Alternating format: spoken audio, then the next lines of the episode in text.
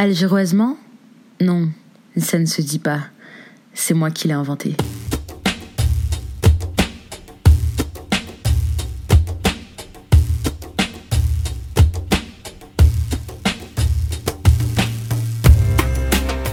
Algéroisement vôtre, c'est quoi?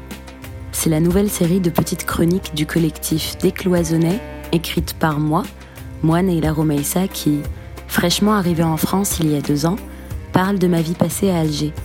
Je recontextualise le souvenir du pays qui m'a vu naître et grandir.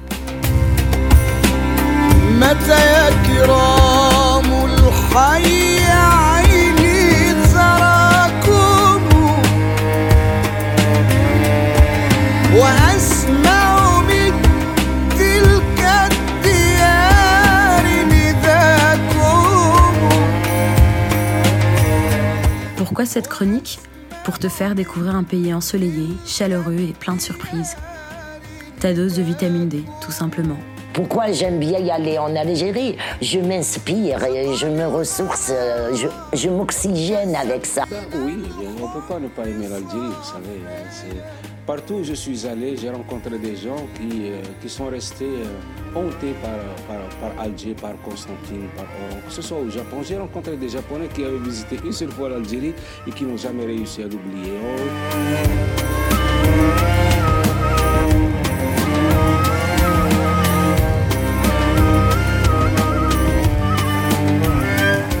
Je pourrais devenir ton petit nouveau rendez-vous mensuel. Une fois par mois, ce sera toi et moi. Je te raconterai mes petites histoires.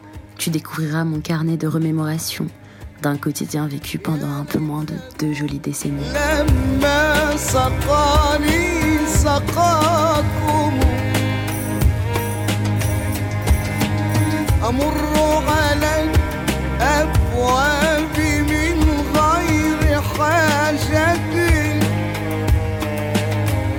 Dans cette seconde chronique, je me replonge dans l'ambiance du quartier de mon adolescence, des fous rires, du brouhaha et de tous les ingrédients qui en font un lieu de vie qui éveille, qui forge et qui manque.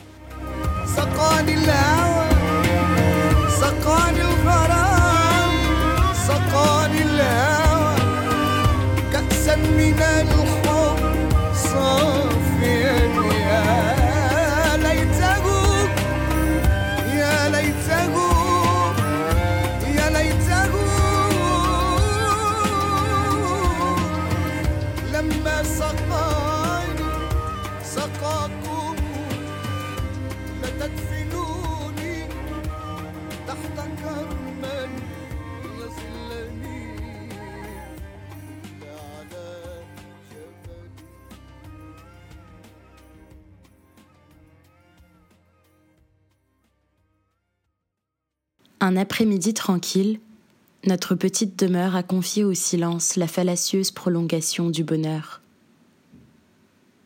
Allongée, les yeux rivés vers le plafond, je suis emmitouflée dans l'une des nombreuses couettes arc-en-ciel de ma grand-mère, motif fleuri, couleur pastel. À vrai dire, je ne pense à rien, ou peut-être à tout.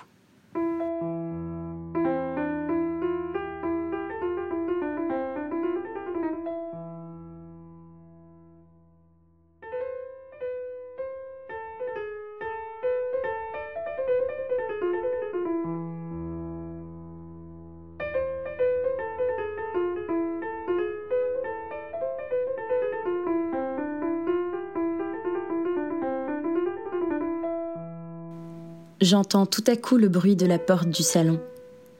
C'est ma cousine. Elle vient regarder sa série favorite du moment. Kuntelarda, me dit-elle. Je lui fais signe de la tête qui ne voulait pas vraiment dire grand-chose.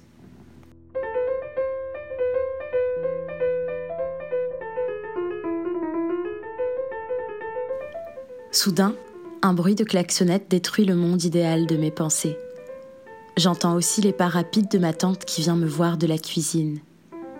Vite, le marchand de fruits est juste derrière le portail. Cours nous acheter un kilo d'oranges. Et choisis-les bien, il ne faut pas qu'il t'amadouille. Ma cousine avait d'ores et déjà décliné la proposition pendant mon moment de repos. C'est donc à moi que revient la tâche. Je cours me mouiller le visage, me chausse et traverse la cour le plus rapidement possible. J'ouvre le portail et j'aperçois le marchand de fruits et son fils qui l'aide à l'arrière de sa camionnette. Je leur souris et m'en vais saluer les voisins qui font leurs courses.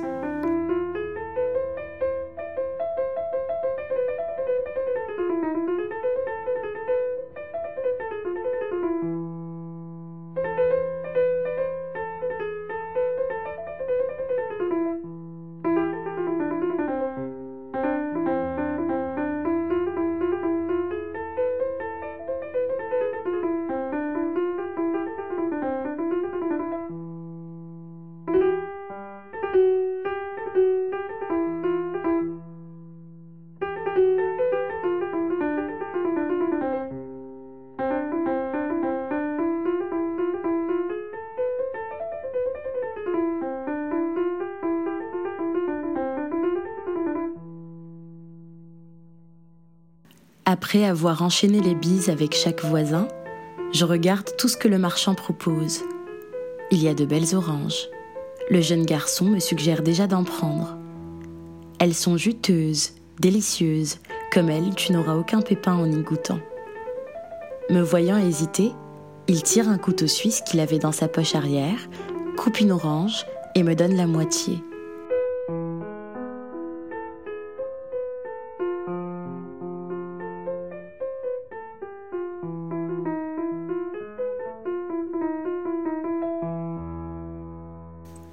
Besoin de les choisir. Après avoir dégusté la moitié de cette orange qui était délicieuse et juteuse, j'ai laissé libre sélection à ce jeune homme. Je demande au vendeur s'il pouvait garder mes provisions en attendant de faire un petit tour dans le quartier. Rohim Tito, me répondirent-ils.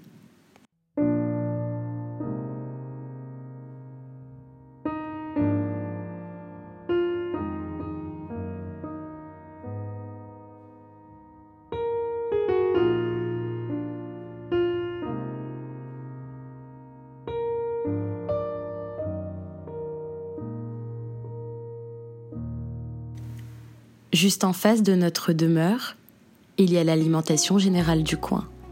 C'est monsieur Mohamed qui tient le magasin. Je le connais depuis toute petite. On ne l'a jamais vu s'absenter, il est fidèle au poste. Adorant sa boutique, il nous la présente comme si c'était sa femme. À chaque fois qu'on se croise, il me dit Avant, je trouvais ça drôle. Aujourd'hui, je pense avoir compris ce qu'il insinuait par là.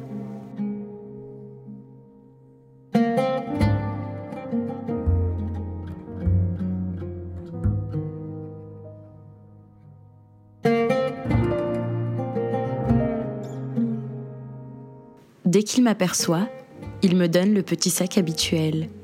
Chaque semaine, je récupère une dizaine de caprices, quelques barres de mandoline, des briques de jus et vu que la saison estivale a commencé, il m'a offert des petits tubes glacés aux différentes saveurs dont je raffole depuis toujours.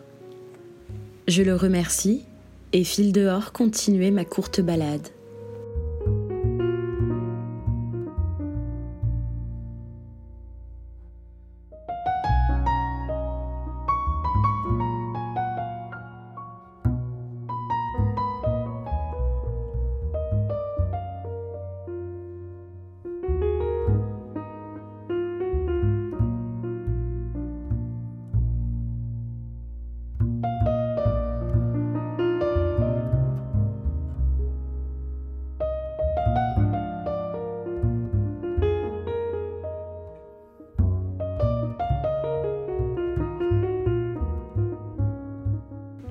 Vu la chaleur, tous les habitants du quartier sont installés à l'ombre.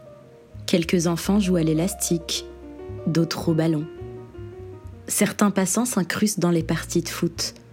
Ils font toujours virevolter le ballon à plusieurs reprises, jusqu'à ce qu'il se coince dans des branches d'arbres, sur le toit d'une maison, en dessous des voitures ou parfois même dans du fil barbelé.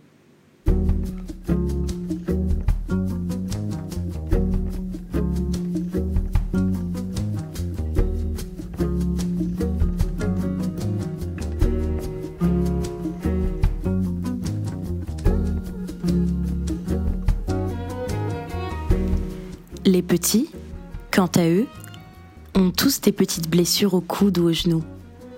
Tout dépend de l'ampleur de leur chute pendant qu'ils couraient. Ils transpirent de partout. Les marcelles blancs des garçons ne sont plus si blancs.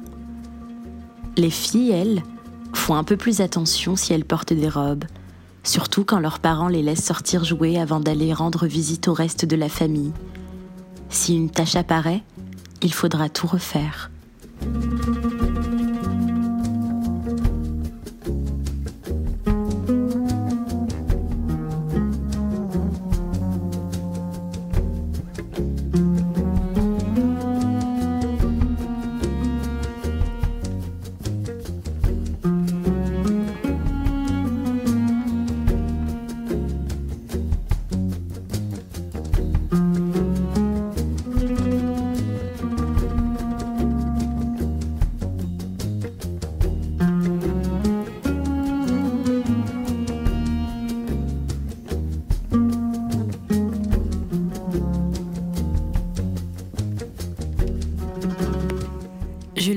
Cette enfance, une enfance épanouie. Pendant que nos grands-pères jouaient au domino, on sautait à la corde ou on faisait des concours de billes.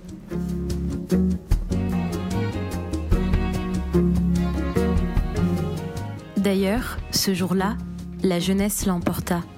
Les maîtres de maison n'avaient pas l'air d'avoir envie de mettre le nez dehors en ces temps de canicule incessante.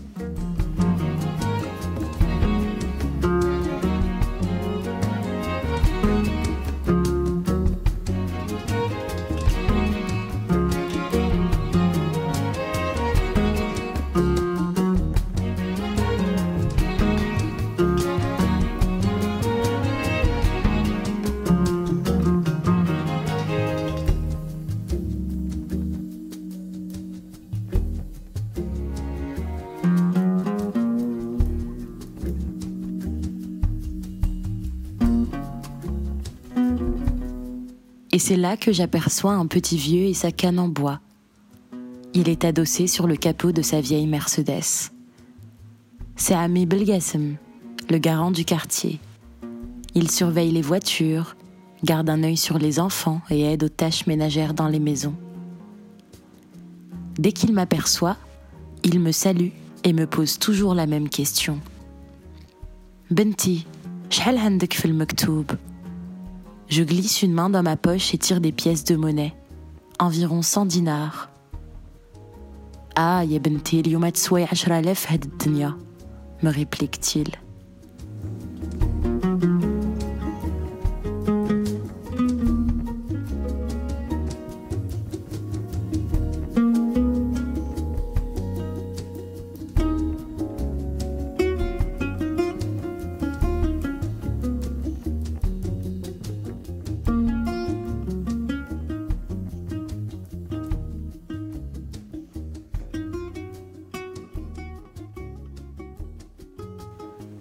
Homme, sans doute philosophe à ses temps perdus, avait toujours le sourire aux lèvres dans les fêtes comme dans les funérailles.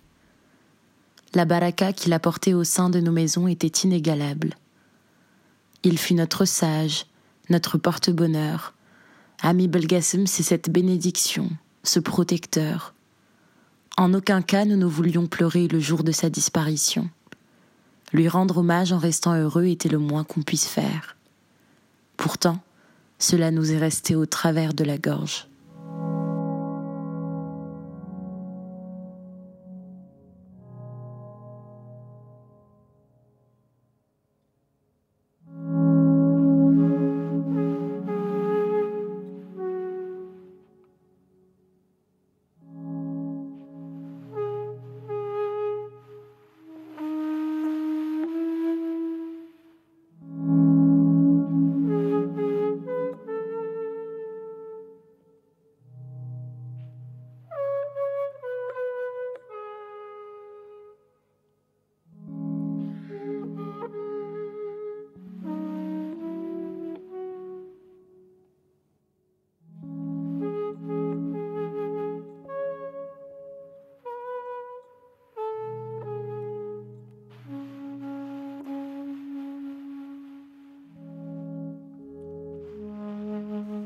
Notre discussion terminée, Ami Belgassem me conseille de rentrer car je risquais l'insolation. Je lui serre la main et lui promets de valoir plus la prochaine fois. Il me lance son plus beau sourire, comme pour me montrer qu'il est fier de me voir assidu à ses petites leçons quotidiennes. Je rebrousse chemin en traînant des pieds. Mes orteils sont remplis de poussière et je transpire du visage. Je récupère mon kilo d'orange et m'en vais retrouver la fraîcheur du domicile.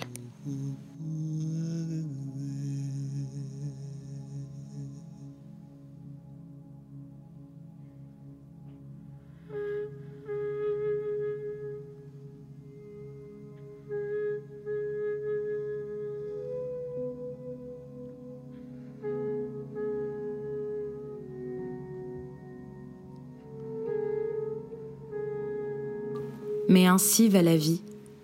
Le quartier change, il s'agrandit. Malgré les disparus, ce sera toujours notre petit paradis. Le quartier, c'est ce lieu gorgé de souvenirs, entouré de grands immeubles ou de petites villas. Nos esprits ne peuvent donc jamais s'appauvrir, car on y vit avec hasard et aléa.